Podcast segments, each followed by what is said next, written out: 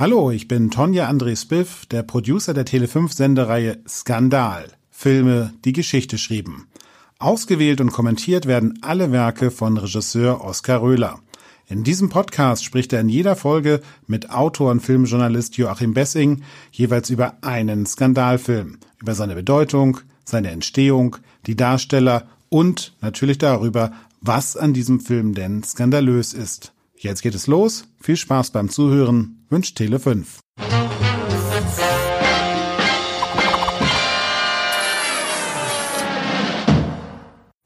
Ich äh, finde, dass äh, Augen der Angst oder auch Peeping Tom ein cineastisches Meisterwerk ist. Absolut.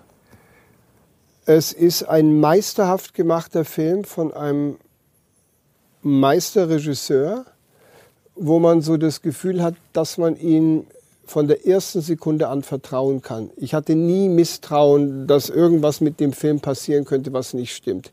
Er ist für mich kein genialer Film, wie beispielsweise Psycho. Aber woran man sieht, was für ein äh, versierter und unglaublich wissender äh, Regisseur er ist, ist ja allein schon die Besetzung von ähm, Karl-Heinz Böhm. Karl-Heinz Böhm als Mörder mit Engelsgesicht, als äh, Ikone, sagen wir mal, der, der, der, der Unschuld und, der, und, und als, als, als Weltstar der Sissy-Filme äh, zum ersten Mal äh, äh, in so einer Rolle auf die Leinwand zu bringen, das, das, das war schon mal allein mal, und ich finde, Besetzung ist so eins der Bausteine, äh, wo man sagt, der Regisseur war gut oder nicht. Eine geniale Entscheidung gewesen. Und dann ist der Film in jeder Hinsicht, er bedient ja Film im Film, dann hat er eine herzzerreißende, wunderbare Liebesgeschichte. Ich finde Filme immer spannend, wenn sie einigermaßen gemacht sind, wo sich das Mädchen in den Mörder verliebt. Mhm. Und ich finde auch, immer bis heute, und ich kann mir das bis an mein Lebensende angucken, wenn der Mörder eigentlich ein guter Kerl ist, ein ganz lieber Mensch, der aber so traumatisiert ist, dass er halt äh, ab Mitternacht morden muss und sich da halt in Werwolf verwandelt. Weil du bist trotzdem immer mit dem Mörder. Du, hast, du mhm. bist trotzdem, du, du, du hast eine geile Identifikationsfigur, die total interessant und total, und total dramatisch ist. Und das alles erzählt der Film und das alles erzählt er meisterhaft. Und dann gibt es auch noch im Grunde auch die technische Seite. Der ist ja auch so unglaublich gut im, in der Kameraführung. Es ist wirklich beeindruckend, wie sehr der auf die Schauspielerei setzt, wie lange mhm. der beispielsweise auf Gesichter zufährt und, mhm. und einfach bleibt und nicht schneidet. Und, das, äh, und dadurch entsteht ein, ein wahnsinniger Sog. Mhm. Und auch das herzzerreißende Ende des Films war auch, und ich weiß, das habe ich auch öfters schon gelesen, es war ein Novum, dass ein Film äh, zeigt, dass der Mörder, was eigentlich in der Kriminologie äh, häufig vorkommt, an den Tatort gebunden ist. Das heißt, dass er Fotos und Aufnahmen vom Tatort macht, aus dem Grund, weil er sich am Ende selber überführen will. Mhm. Das fand ich war so ein wesentlich interessantes Element und das war auch äh, quasi der erste, also der, der Prototyp, der das zum ersten Mal gemacht hat mich ergreift der Film. Ich habe ihn voller Spannung und mit großer Freude und auch mit so einem sentimentalen Hochgenuss, weil, äh, weil, weil der Film stammt ja aus äh, Anfang der 60er Jahre, äh, so eine Zeitreise machen zu dürfen, die so perfekt ist irgendwie. Mhm. Und was mich an der Geschichte so traurig gestimmt hat, das war auch so eine wunderschöne Metapher eigentlich, dass er nur mordet, um herauszufinden, was Angst ist. Genau. Sein Vater wollte herausfinden, was Angst ist und hat Bände darüber geschrieben. Und, und, er, muss, und er musste diese Szenen dann als Erwachsener äh, immer wieder nachspielen. Immer wieder und er, muss sich, er, er, er selbst um, häuft diese Angstmomente anderer sterbender Personen, um sich selber die Angst vor der Angst zu nehmen. Er erlebt einen kurzen ja. Moment der Katharsis und er sagt dann auch irgendwann in dem Film, er würde jetzt aufhören können zu morden, wenn er den perfekten Ausdruck in, in, in den Augen seine, genau. seines Opfers hat. Und es gibt diese unheimlich gute Stelle, wo die äh, blinde Mutter hochgeht zu ihm und, und, und, und sagt, ich kenne dieses Zimmer. Wir Blinden kennen immer die Zimmer, unter denen wir leben. Ja. Und dann legt er den Film ein, wo er glaubt, den perfekten Mord begangen zu haben und kriegt dann einen hysterischen Anfall und verkrallt sich in der Leinwand, weil er feststellt, dass der Film zu früh ausgelaufen ist und ja. er den letzten Moment nicht ja. hatte. Und dann denkt man, was natürlich unheimlich spannend auch ge gebaut ist, dann sieht es äh, lange Zeit so aus, als wäre die, die Mutter, die jetzt da oben ist, das nächste Opfer. Ja, dieses Snuff-Element, dass jemand nicht nur umbringt, sondern halt wirklich das auch festhalten will, um sich zu Hause genießerisch nochmal anzugucken.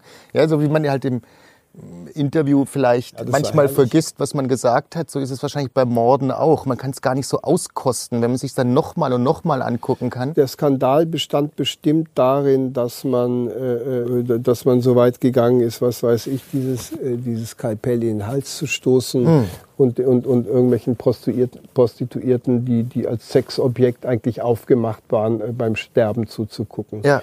Die Frauen hatten ja alle was unglaublich Provozierendes in dem Film, die sich so aufgetakelt haben, die so provokant und äh, gelacht haben. Das waren eigentlich alles im Grunde so Pin-Up-Ladies, Ja, ja, die, ja. die er aufgespießt hat. Im Grunde hast du aber völlig recht, wenn du behauptest, der Film ist deswegen so skandalös, weil das das erste Snuff-Video war, was Absolut. da gedreht wurde. Ich glaube, es war wirklich das, also zum Beispiel das erste Mal, dass es im Mainstream aufgetaucht ist. ja, ja. Ich glaube schon, dass Leute sowas in irgendwelchen clandestinen Schlössern 120 von Tage von Sodom-artig mal gemacht haben. Aber es ist nie an die Öffentlichkeit gekommen und schon gar nicht als Abendunterhaltung. Naja, das hat die heile Welt äh, der, der, des normalen Kinobesuchers wahrscheinlich schon extrem äh, äh, gestört. Ne? Vielleicht auch, dass der so ein positiver Charakter war und nicht als Monster dargestellt wurde, sondern dass das so eine Identifikationsfigur war. Ich denke auch, dass, dass so ein Film natürlich eine riesen Türöffner ist, eine riesen soziale Debatte auslöst oder auslösen kann. Ja. Für, für die, die nicht ganz so äh, vielleicht jetzt brüde oder geschockt oder spießig auf den Film reagieren. Das war sicherlich auch die Angst vor, sagen wir mal, davor, dass der, dass der, dass man so ein übergroßes Verständnis für den Mörder hat, weil der ja eigentlich total anständig und ein total süßer, netter Typ ist, der halt leider dieses schreckliche Trauma hat. Ja. Der Film ist so weit vorn, vielleicht auch gar nicht ganz beabsichtigt, aber er ist auf eine gewisse Art und Weise sogar noch weiter vorne als Blow Up in seiner Zeit. Und der wird ja bis heute gepriesen und gepriesen. Aber ich glaube, für Filme sollte Augen der Angst so der in, von vielen Perspektiven aus interessanteste Film sein. Und deshalb würde ich ihn bei mir auf Platz 1 platzieren. Ah, ja, ja, ja, also auch wegen der Nachwirkung. Ich würde ihn ganz vorne platzieren. Ich, würde, ich, ich, ich, kann, ihm- ich kann ihm gar keinen. Er gehört zu den Filmen, die, die, die vom Ranking her gleich sind.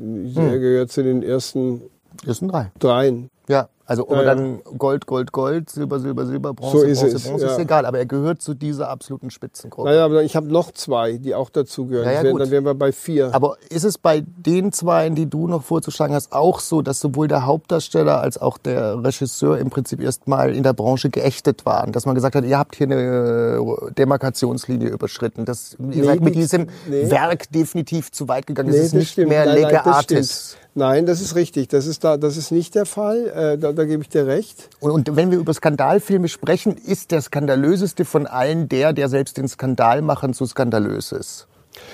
Ja, also ich denke, ke- äh, so jemand wie Kenneth Anger oder so hätte ihn in seine Skandalgeschichte aufgenommen, weil das Schicksal der Macher den Bach runtergegangen Ja. ist. Ja. Ja.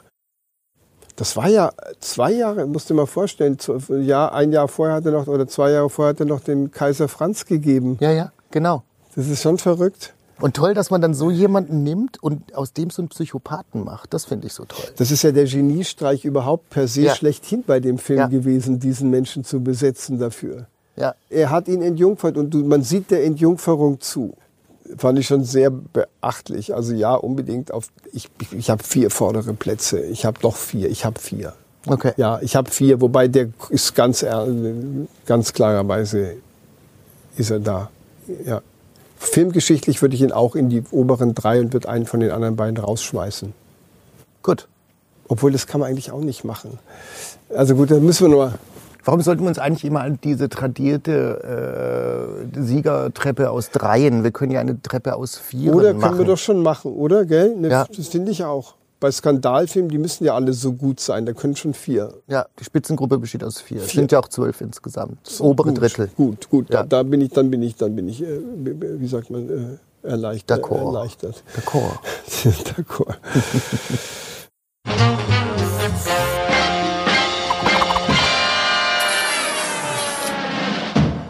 Das war der Tele5 Podcast mit Oskar Röhler Skandal. Filme, die Geschichte schrieben.